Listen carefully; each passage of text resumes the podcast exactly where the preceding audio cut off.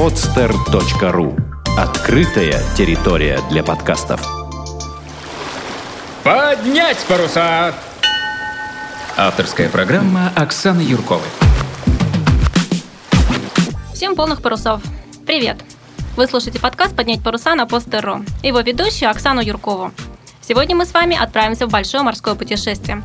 Пройдем Балтийское и Северное моря, Кильский канал, пролив Ла-Манш, коснемся вод Бискайского залива и прибудем в Брест, Франция. Зачем?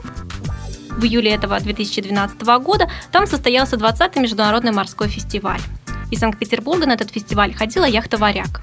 И сегодня у нас в гостях один из членов ее экипажа, Антон Годящев. Добрый день, Антон. Добрый день. Варяг совершил этим летом, пожалуй, уникальный поход. Из Санкт-Петербурга дошел до французского Бреста. Расскажи нам, пожалуйста, как проходило плавание? Сколько дней длилось? Какая погода была? Э, плавание длилось 40 дней, э, практически ровно час-час. Погода была разная, разная была погода. Э, при выходе из Санкт-Петербурга в Балтийском море было, было очень холодно. Иногда погода был встречный ветер. Ночью температура опускалась до минус трех, так что команде приходилось даже спать в головных уборах. Практически все время шел дождь, и солнце не баловало. Оно вышло до киля где-то один-два раз. Вышло солнце, и удалось команде позагорать. Где-то на подходе к Дании, почему где-то? Потому что я, как член экипажа, сел только в киле, поэтому знаю только со слов команды. Был очень сильный э, шторм, с грозой. И ребятам даже пришлось достать и узнать, что такое трисль. Слава богу, они его не ставили. Но достать и посмотреть им пришлось. Да, расскажи вот. немножко, что такое трисли, потому что не все слушатели у нас профессионалы в морском деле. Трисель – это штормовой грот, можно так сказать. Ну, то есть очень маленький треугольный парус, который очень ставится да, да, да, а, который... в самых-самых сложных жестких штормовых условиях. Дальше триселя можно идти, по-моему, только просто с голой масти, под одним такелажем. Вот. Обычно как? Грот, потом рифы и стакселя. Первый, второй, третий. Ну, генуя. Генуя, первый, второй, третий стакселя. То есть, когда усиление ветра, э, рифится грот, потом ставится первый стаксель вместо генуи, потом берется либо второй риф, либо ставится второй стаксель, потом обязательно, как я понимаю, берется второй риф и ставится третий стаксель. Но это все решает, конечно, капитан по обстановке, по ветру, как, какие курсы ветра. Вот. Ну, дальше, собственно, когда стоит третий стаксель, он и так очень маленький, плоский, и взяты вторые рифы, то по большому счету остается выходов мало при усилении ветра. Это либо рубить третий стаксель, остается только зарифленный грот, ну а дальше ставим трисель, больше, собственно, выходов нет. Поэтому, когда, как они мне рассказывают, когда вот раздалась команда «подготовьте трисель», у них, конечно, немножко взыграло вот. Потому что молнии кругом, э, шторма, им пришлось по этому штормовому предупреждению зайти на остров Борнхольм. Это была незапланированный заход. Это Дания, остров Борнхольм. Вот. Но Бог милостив, и погода разрядилась, и они, в принципе, без приключений даже на попутной вет- ветре от Борнхольма дошли до Киля, где, собственно, я их и ждал с картами, ну и, собственно, дождался. Вот. Вот раньше было что-то подобное в истории морских походов «Варяга»? Ну, да, раньше было. В 2000 году Варяг тоже пошел в Брест. Это, Брест – это огромный фестиваль, поэтому мы пошли туда второй раз. Это такое огромное парусное событие для всего мира. И в 2000 году Варяг тоже дошел до Бреста под предводительством Дементьева. Насколько я знаю, еще, по-моему, одна шестерка из Санкт-Петербурга, это Сальвейк была в Бресте. И, по-моему, из шестерок больше никто не был в Бресте. Потому что это все-таки такое очень далекое плавание для шестерок. Насколько вообще это серьезное испытание для яхты типа «Варяг», да? И расскажи немножко про э, саму конструкцию яхты, да, чтобы слушатели понимали, что это за судно такое. Ну, яхта «Варяг» – это э, переходная модель от э, чистой шестерки к Алькору, это 6М. Вот, яхта построена, э, это единственный такой экземпляр яхты. Если шестерок довольно много было построено, то есть больше, по-моему, 100 штук, то варяг, вот именно как вот варяг, одна такая была построена, дальше пошли алькоры. Вот, яхта варяг, ну, собственно, как все шестерки, она как сказать, она не предназначена для... То есть она предназначена для каботажного плавания в Балтийском море, недалеко от берегов. Это такая спортивная больше яхта. У нее очень слабая обитаемость, и на ней вот совершать такие долгие океанские походы тяжело не с, не с точки зрения, что она там что-то с ней случится, а с точки зрения удобства и вот э, обычной обитаемости яхты. Вот. Надо сказать, что концу 40 дня у нас закончился даже газовый баллон, и мы вынуждены были использовать запасную газовую плитку, обычную туристическую на газовом баллоне. То есть закончился даже газ. Вот. Но это хорошо, что это уже было в Финском заливе, нам там осталось двое-трое суток все. А так было бы, конечно, не очень весело без газа в море. Как Но- вообще экипаж пережил вот э, такое длительное плавание? И сколько членов экипажа прошли от э, начала до конца? От начала до конца прошло три члена экипажа. Это, собственно, сам капитан э, Смирнов Валерий Нархович. А потом э, Антон Никифоров, э, помощник его, и э, Максим Царунян, матрос. Я четвертый, так сказать, по длительности похода. Ну и дальше там... То есть я прошел от Киля до Бреста и обратно до Санкт-Петербурга. А вот предыдущие трое от Санкт-Петербурга до Санкт-Петербурга через Брест. Экипаж выдержал, я считаю, молодцом, потому что, конечно, вот мы были 40 дней в море, из них всего 9 были в городах. Да, там, то есть 30, 31 день это вот чисто в море, в океане. И, конечно, разные бывают ситуации, психологические э, моменты и вообще просто притирки друг к другу, но скандалов никаких не было. Мы, в принципе, уже три года знаем друг друга и ходим три года, поэтому отлично. Я считаю, отлично мы выдержали исп- испытания. И капитан, в принципе, то же самое сказал нам, когда мы пришли в Санкт-Петербург. Вот. А девушки были в составе экипажа? У нас была одна женщина, она шла из Франции, из Бреста уже. Она села в Бресте, но это именно женщина, не девушка. Есть, мгм. А так вы большую часть шли исключительно мужским экипажем. Большую часть, да, исключительно мужским экипажем и более-менее опытным.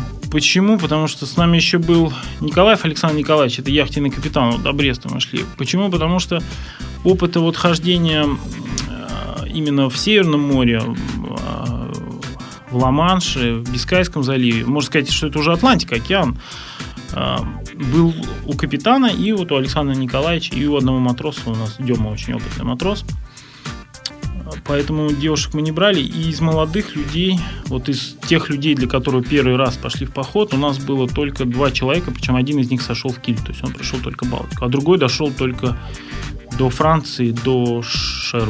Шербург. Ну, мы называем Шербург у нас в картах, а французы говорят Шербу. Вот. Хорошо. И вот какие сложности, вот кроме штормов, были в походе? Что-нибудь ломалось, может быть, на яхте? Или Ну. все прошло достаточно ровно? Ну, варяг, как и все шестерки, такая яхта, что никогда не слышал, чтобы у шестерки, которая идет в более долгий поход, что-нибудь не сломалось. То есть всегда есть некие повреждения. Я считаю, что это в принципе нормально, потому что нагрузки бывают сверх, бывает э, невозможно все предусмотреть перед походом. Поэтому, конечно, были некие повреждения, но они не помешали яхте выполнить по большому счету свою задачу, прийти в Брест и дойти обратно. Поэтому ну, ничего такого значительного. Конечно, как и всем шестеркам, мы будем ремонтироваться зимой. Вот. А из особенностей похода, особенности те же самые, о которых, в принципе, предупреждают людей, которые вышли из Балтийского моря в Атлантику, в Северное море. А, Поэтому к ним можно подготовиться. Первое – это, естественно, приливные отливные течения. Это очень мощная вещь, которую нельзя недооценивать. То есть у нас был случай, когда на моей вахте, когда мы шли, и вахта началась, прошла 4, ч- прошло 4 часа, стал капитан с подвахты, и оказалось, что мы откатились назад на полмили. То есть мы все время боролись с течением, хотя по ходу воды было такое ощущение, что мы идем там 6 узлов. Вот. Ну, то есть прилив, приливное отливное течение. Мы потом, когда пришли во Францию, мы разговаривали с французами, они говорят, что мы вообще не ходим. Мы вот у нас есть таблица, мы смотрим нам по течению. Мы идем, хоп, течение заканчивается, мы там стоим, ждем, пока не начнется течение в нашу сторону. Мы такого, к сожалению, себе позволить не могли, поэтому иногда мы шли, вот я помню, мы вышли из Эльбы, э, из Кильского канала в Эльбу, так там скорость достигала 12 узлов. Во-первых, Эльба помогала, во-вторых, был отлив. Там 12 узлов. Хотя вот так вот мы идем, ну, 5-6 узлов, а на GPS 12. Поэтому мы такого себе по- позволить могли и шли все время. Поэтому, когда было 6-8 узлов, а когда один. А по воде так все время там 4-5 узлов. Ну, то есть получается, что экипаж получил отличный такой новый опыт, э, который на Балтике, в принципе, получить нельзя из-за того, что у нас нет вот таких приливно-отливных течений. Ну, на Балтике, да. На Балтике есть приливы отливы, но они очень большие, там 1-2 Ну, сантиметра, ими все, все пренебрегают, поэтому по большому счету нет. Да. У нас в Питере только на годное течение есть от ветра, а так, да. Опыт, конечно, шикарный. То есть Антон, ну расскажи, пожалуйста, теперь э, вкратце о фестивале, да? Собственно, яхта «Варяг» проделала почти три с половиной тысячи морских миль, да, ради чего, собственно, что это за было событие и насколько стоило туда идти другим яхтам, может быть? Фестиваль шикарный. Единственное, с чем его можно сравнить вот по масштабу, это, пожалуй, с Олимпийскими играми. Вот. Потому что не потому, что он проводится один раз в 4 года, а потому что это такое огромное мероприятие. Брест сам не маленький город, на самом деле. Это довольно большой город на Франции, город-порт. И он весь погружается вот в этот фестиваль, он весь заклеен этими афишами, весь. И само количество участников, оно огромное. Там от полторы до пяти тысяч парусных лодок. Причем лодки абсолютно разные. И от больших до маленьких, гички, абсолютно разные. Есть э, настолько шикарные суда, при взгляде на которых вот хочется просто зайти к ним на борт, потрогать их. Был даже такой маленький паровой катерок из фильмов Шерлока Холмса, знаете, который по Темзе ходил, так чух-чух-чух. Вот даже он такой был. Э, Военных кораблей там мало, в основном, конечно, парусники. Всего два военных корабля я видел, один из которых Калининград был, а другой французский. И то, по-моему, французы привезли его просто, просто потому что, ну как так, один военный корабль есть, один... Ну, чтобы не скучно было Да, э, да. за товарища. Да, говорят, что Брест военный порт, и на момент фестиваля, чтобы очистить стоянку, а французы выгоняют оттуда военные корабли. Ну, по крайней мере, я слышал такую версию, чтобы хватило мест всем парусникам. Фестиваль длился с 13 по 19 число, то есть 6 дней. Я знаю, что статистику, по-моему, за первый день его посетило чуть ли не 100 тысяч человек при цене билетов 20 евро. Это очень большие деньги, с учетом того, что иногда столько людей ходило по набережным, что ты вынужден был просто стоять и ждать, пока они пройдут, чтобы пройти вот дальше посмотреть. И экспозиция, ну, если можно так назвать, экспозиция, она была настолько огромная, что даже я не был, например, мексиканской деревне. Я просто туда не успел дойти. Хотя, в принципе, у нас э, было там, три с половиной дня, ну, и российская деревня была огромная, и все остальные. И очень интересно, было очень много людей. Воспоминания шикарные. И за три года я не был, пожалуй, ни на одном таком мощном парусном событии. И даже в Париже, вот я съездил в Париж, я видел, нет-нет, идешь по Парижу, и висит объявление о том, что вот Бресте фестиваль огромный такой парусное событие для, пожалуй, для всей планеты. Почему даже наши центральные телеканалы, я потом приехал, узнал, что даже центральные телеканалы, то ли два, то ли три выпуска посвятили вот новости э, по Первому каналу были вот из Бреста. Там приезжали официальные лица, послы, посол России во Франции. То есть было очень мощно. Очень. И что больше всего мне понравилось, каждый день, в принципе, не все, конечно, там полторы-две тысячи яхт, но большая часть выходила в море. Это было очень шикарно. Они выходили как-то организованно, это были гонки, или они по вечерам, например, выходили? Вы знаете, они странно, вот не, не могу вот ответить организован. Нет, там, конечно, сопровождали. Там было очень много моторных катеров организаторов, больше 200, судя по номерам. Ну и действительно было много. А Катера выходили, вот, как я понимаю, им захотелось выйти. Ну а как, они стали, захотелось выйти и вышли. Там была еще классическая вот именно деревянных яхт, когда вот всем пришли вроде и сказали, выходите там. Поэтому, можно сказать, полуорганизованно они выходили. То есть не было такого, что ты вот точно должен выйти. Нет. Это скорее вот э, людей По желанию. тянуло в море, да, посмотреть. Но парусников было очень море, много. Вот я за Брест так устроен, что у него есть верх, верхняя точка, там у вокзала. Я выходил, и все море было. Вот откуда вот достаю взгляд, все в парусах. Причем парусники абсолютно разные. А из каких стран вообще были парусники? Может быть, есть какая-то статистика была, нет? Статистики не знаю, но по флагам, по-моему, со всей планеты. Ну вот из приглашенных там э, Мексика, Норвегия, Марокко, Индонезия, это только вот страны при- спецгости, вот как Россия, да, то есть настолько бы Марокко, ну, как, я до этого даже не знал, что есть такая парусная страна Марокко. Вот, а Это именно есть. парусная. Да, парусная страна. Индонезия. То есть настолько шикарно. Ну, естественно, больше всего было европейцев, ну и все остальные страны тоже. Мы видели, я видел и американцев шикарные яхты, конечно, большие. Мне понравились очень две яхты. Одна была названа Лотел Лориейн, а другая была названа Джон Тро- Рональд Руэлл Толкин. Лотел Лориейн – это область, ну, из рассказов Толкина. Они были, в принципе, однотипные, это трехмачтовые были такие шикарные парусники. Вообще, Кроме вот э, того, что можно было посмотреть на паруснике, там какая еще программа была? Что там еще было? Вообще, конечно, фестиваль называется «Салюты Бреста». Называется он почему так? Потому что каждую ночь, ну, пока мы опоздали на два дня, мы, был очень большой, э, штормовая была погода, когда мы шли в Северном море, и по сути, до Бреста вот мы шли все время нам э, в острый Бейдевинт мы шли, и пришлось нам при усилении ветра зайти вот в Шербург. Поэтому опоздали на два дня и пришли как раз в День России, 15 числа. И вот с 15 числа, я просто почему с 15 раньше меня не было в Бресте, каждую ночь там устраивались салюты ночные.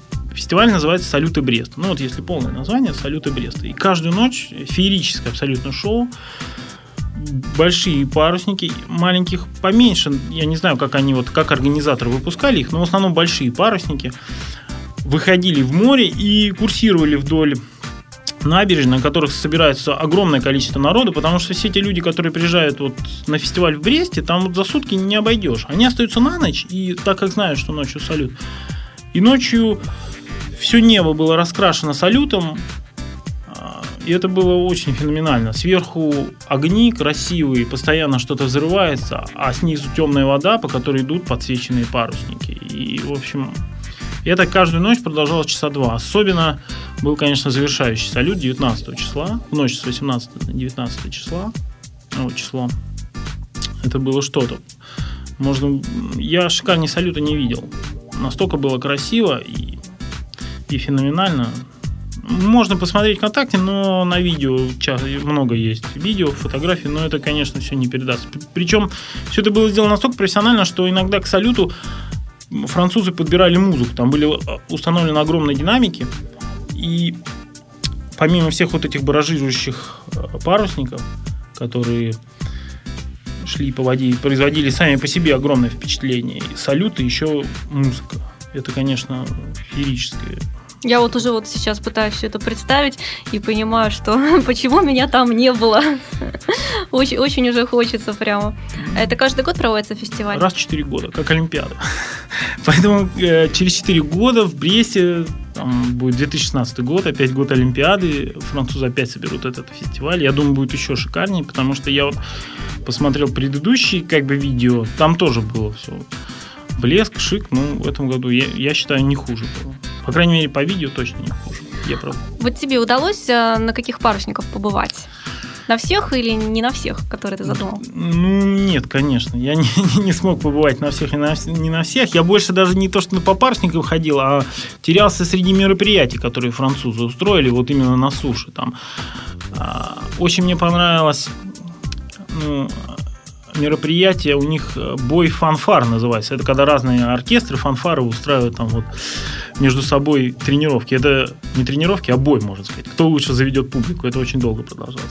А среди парусников, ну, так как я, можно сказать, большую часть времени все-таки проводил в русской деревне, во-первых, э, сограждане, родные, а во-вторых, э, Крузенштерн и Седов, они, конечно, были самыми большими парусниками. Там, помимо Крузенштерна и Седова в Бресте был еще э, большой десантный корабль «Калининград» и э, ледокол «Санкт-Петербург», и вот яхты представляла яхта «Варяг» мы, и был еще реплика «Коча», святитель Петр, по-моему.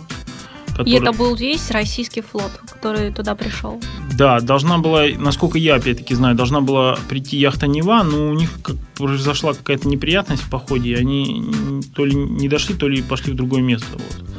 Но вроде как да. Но это, кстати, было немало, не, не мало, потому что ну, са, сам Седов и Крузенштерн это огром, ну, огромные барки, они привлекали массу внимания, и, в принципе, на них стояли очереди из французов. Причем насколько я понимаю, Седов и Крузенштерн дополнительно брали плату, и француз все равно, хотя французы уже заплатили за вход 20 евро, но все равно шли.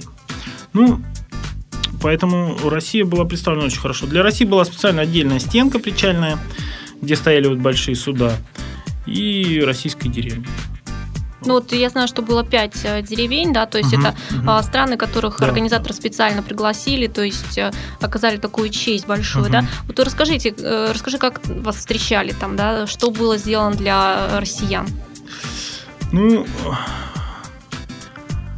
когда проводится такой огромный фестиваль, сложно вот сделать так, чтобы все было здорово. Но вот я могу сказать, я не знаю, как встречали Крузенштерн и Седов, они огромные парусники, э, привлекают внимание. Нас встречали, мне очень понравилось. Почему? Э, потому что ну, во-первых, нам беспл- абсолютно бесплатно дали место в соседней марине. То есть мы стояли не среди больших парусников, там просто не было места для швартовки для нас, потому что там был стоял Калининград, Седов, Крузенштерн и Санкт-Петербург. Там маленьким яхтам, ну, просто вот именно там нам дали место в абсолютно, абсолютно бесплатно в Марине, где, кстати, стояли деревянные такие же яхты классические. Среди них нас кормили. Правда, я не знаю, чем в этом заслуга, организаторов французов или русской деревни, но это было так. И огромное спасибо вот Ане Миленовне Федоровой а, в том, что ну, мы сквозь нее обеспечили связь. Правда, это была не моя задача, а капитана. Но мы не испытывали ни в чем никаких проблем. И когда мы пришли, только вот когда мы пришли, зашли в Брест, нас они очень до, добро встретили. Я знаю, мы пошли на фуршет, они произнесли много хороших тостов. А, ну, вот что еще нужно? А что еще нужно их смену, когда он приходит вот в какой-то порт? Ему нужно встретить... Особенно после штормов. Да, да, ему нужно встретить добрые улыбающие лица, э, там помыться, покушать и вот. все это было. Поэтому я считаю, что встреча была сделана очень хорошо. Да. Ну, может быть, э, людей в военной форме или вот э, там, моряков Седова и Крузенштейна как-то по-другому встречали, потому что они были одеты. Я видел, что французы, кстати, очень тепло относились и уважительно к российским морякам, особенно к морским пехотинцам. Поэтому очень тепло они встречали и вообще и русских, и, и нас в том числе. Великолепные люди. От Франции остались только очень положительные впечатления. Вообще французы очень доброжелательные и гостеприимные люди. А вот к вам на борт вашей яхты гости приходили какие-то? Ой, к нам на борт нашей яхты гости приходили, насколько я знаю. Но я вот никого не приглашал. Нас, правда, нас пригласили, там у них был цех такой э, по восстановлению как раз деревянных яхт. Нас там пригласили, там они тоже организовали некий фуршет. Э, абсолютно, кстати, бесплатный. Бесплатный был допуск. У них шикарный ангар, где мы очень обзавидовались после цеха саморемонта в Центральном яхт-клубе. Хотя там тоже здорово, но у них шикарное огромное помещение. Вот. Насколько я знаю, вот оттуда люди приходили посмотреть на варяг, да. Но меня, к сожалению, в этот момент не было. Я был, ходил в фестиваль смотреть. Но, насколько я знаю, да, приходили. Ну, французам интересно. У них, кстати, был один француз, который сказал, а я знаю, говорит, что вот вы на этой лодке. А почему? Ну, потому что у вас единственная деревянная лодка. У них, если деревянная лодка, то она пок... А, у них она покрашена, как правило. А мы были единственные с деревянным бортом. Ну, варяга борт, он лакирован под деревом, поэтому... Ясно. Вот э, скажи, пожалуйста, какой опыт получил в связи с участием в фестивале? Не обязательно морской, просто там жизненный, ну вот э, все что угодно. Ну, вот лично я побывал в многих странах. Да? Я раньше никогда не был в Германии, никогда не был во Франции. А, Еще мы зашли в Амстердам на обратном пути. Тоже, конечно, очень такой специфичный, специфический город, очень понравился. И в Швецию мы зашли на обратном пути, вот остров Готланд, э, городок Визбю. Поэтому, конечно, это вот с точки зрения туризма а, это было феноменально. Потом общение с людьми, которого, ну, с которыми ты здесь не, не пообщаешься никак. Это французы, немцы и другие их смены. Это, конечно, тоже здорово. Ну и как матрос, именно яхты. Это было самое долгое путешествие, ну, самый долгий вот такой, как сейчас модно выражаться, трип мой, да. Конечно, там много очень навыков и опыта. Я боюсь, что это еще будет преследовать меня большое количество времени. Даже до сих пор, вот мы закончили 4 августа, мы пришли в Санкт-Петербург, яхта «Варяг» зашла в порт. Э, до сих пор еще не улеглось все это по полочкам. И иногда ты идешь по улице и вспоминаешь какой-то момент, который вот настиг тебя во Франции или в Швеции. Там. Вот лично тебе было тяжело в море? Да, конечно, конечно. Яхтинг, как сказал один э, мой знакомый, парусный спорт это холодно, мокро и страшно. Поэтому, поэтому, конечно, да, тяжело лично мне. Ну вот, напугал наших слушателей. Теперь в парус вряд ли кто пойдет. Да нет. Я думаю, что Это же не только холодно, мокро и страшно, есть и положительные очень моменты. А, Но например, вот участие в фестивалях таких, да? Участие в фестивалях, потом а, дружный коллектив, это очень сплачивает людей, потом а, поездки за границу. И на- иногда на парусе ты зайдешь в такое место, куда ты никогда не попадешь пешком. Это, конечно, тоже феноменально. Ну и рассветы, закаты, волны, волны. В Атлантике такие волны, ну вот в Бискайском заливе, когда там мы, когда прошли пролив, там есть остров Уисан, это самая западная точка Франции, и пролив между материком. Там вот э, какая-то завихрение из-за течений. И туда мы шли, выскочили как торпедный катер со скоростью чуть ли не больше 10 узлов. Наша яхта даже как-то вот нос задрала. И, ту- и обратно мы шли тоже там. И вот, и когда прошли пролив и зашли уже в Бискайский залив, можно сказать, самую верхнюю часть его, вот, там были такие шикарные волны. Расстояние между волнами метров там 15-20. Такие. Они большие, и ты так плавно, то есть не балтийская волна, которая такая короткая, она все время тебя бьет где-то, ты так плавно на волну, волну и с волны, так плавно и с волны. Конечно, это производит впечатление. В экипаже был какой-то строгий отбор для тех, кто пойдет на фестиваль? Все-таки событие-то, с одной стороны, красиво и интересно, с другой стороны, очень э, серьезный переход. Да. Мы, капитан наш планировал а, поход на фестиваль еще зимой, где-то вот абсолютно, по-моему, даже до Нового года еще определились, и нас, ну, по крайней мере, я сказал, что иду вот сразу после Нового года уже. Поэтому более-менее команда уже была собрана к началу весны. Конечно, предпочтение отдавалось людям, которые, ну, уже более-менее опытные, хотя бы один-два сезона на яхте. Вот. А, Поэтому, ну, поэтому вот так вот и собрали команду. У нас, я говорю, было всего два человека, которые вот первый раз были на яхте. Ну, кстати, они держались молодцом, абсолютно. Никаких вот таких, знаете, проблем, а, скажем так, абсолютно так же, как опытные ребята. На остаток навигации какие планы у Варяга? Я знаю, что сейчас Варяг, по-моему, принимает участие в гонке. По, по крайней мере, опять-таки, мне капитан звонил, но просто э, отсутствие на рабочем месте в течение, там, ну, я не был 31 день, да, оно не позволило мне вот принять участие вот в текущих гонках. Там, говорят, классическая неделя у нас сейчас. Да, вот классическая неделя классических яхт как раз Да, вот э, началась, и э, 18-19 числа, вот в субботу и воскресенье, э, собственно, будет э, доступ на яхты с Петропавловской крепости. Так что слушатели могут прийти и посмотреть на яхты, зайти, пообщаться с экипажами. Да, продолжай, пожалуйста. Да, да, приходите, конечно. Когда люди впервые приходят в яхт-клуб, они поражаются двум вещам. Первое, то, что оказывается, это все доступно. И второе, что это еще и бесплатно. Вот. Ну, по большому счету, оно так и есть. Поэтому, если э, кто-нибудь из слушателей захочет прийти на яхту, на варяг или на какую-нибудь другую яхту, то это очень просто. Не надо, по большому счету, никаких взносов, не надо никаких, ну, на первом этапе, там, а, не надо никаких навыков особых. Достаточно просто желание. Желание самое главное. Надо просто прийти в яхт-клуб, найти понравившуюся яхту или понравившегося человека, найти капитана, поговорить с ним, и я думаю, что вы станете членом команды и будете ходить. Это, конечно, потребляет огромное значение, ну, огромный ресурс времени. То есть я знал людей, которые не могли заняться яхтенным парусным спортом только вот потому, что у них не было времени. Вот. А так, милости прошу, можете приходить на варяг. Мы с удовольствием ждем.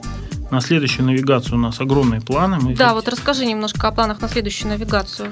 Вдруг заинтересует кого-то. Мы, ну, я думаю, как многие яхты нашего яхт-клуба и вообще яхты Санкт-Петербурга, хотим принять участие в Талшип рейсе, который пройдет на Балтике. Талшип рейс это такая шикарная регата, Международная. международная, с огромными парусниками, и она заточена не больше не на гонки, не на скорость, а на скажем так, на общение молодых экипажей. Там одно из условий, то, что половина экипажа должна быть меньше, чем 25 лет. Поэтому это в основном там молодежь.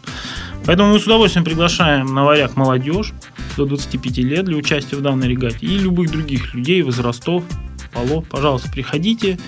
На яхте всегда есть работа и всегда не хватает твердых рук, как мужских и женских, и хороших людей. Всегда не хватает. На любой яхте. Поэтому можете приходить и заниматься парусным спортом с удовольствием. Может быть, э, озвучишь э, телефон капитана или как связаться, как вообще можно сделать? Ну, не обязательно приходить на варяг. В принципе, тут я, я конечно, матрос варяга и душой и телом полностью радею за варяга. А, достаточно просто прийти в яхт-клуб, найти варяг или любую другую яхту и спросить капитана. Вот. А, нашего капитана зовут Смирнов Валерий Нахович. А, может быть, телефончик капитана тогда скажешь? Да, телефон капитана, как я сказал, зовут его Валерий Нахович. Телефон э, плюс 7 911 975 16 56. Ну, мы этот телефон э, также размещаем на страничке э, этого подкаста, поэтому в любой момент его можно будет посмотреть. Ну, собственно, все. Антону спасибо большое за то, что пришел к нам в студию на Podster.ru, за то, что поделился своими впечатлениями о Международном морском фестивале в Бресте, а, за то, что рассказал нам о большом морском путешествии, а, которое далеко не каждому удается испытать в жизни. Напоминаю, что Антон Гадящев – участник э, похода на Международный морской фестиваль в Бресте. Он был в составе экипажа яхты «Варяг», единственной яхты, которая, собственно, пришла из Санкт-Петербурга. А, пока еще есть хорошая погода для занятий парусным спортом, приходите в яхт-клубы, выходите в море, открывайте для себя мир и заводите новые знакомства. С вами была ведущая подкаста «Поднять паруса» Оксана Юркова. Встретимся в море и удачи! Сделано на podster.ru Скачать другие выпуски подкаста вы можете на podster.ru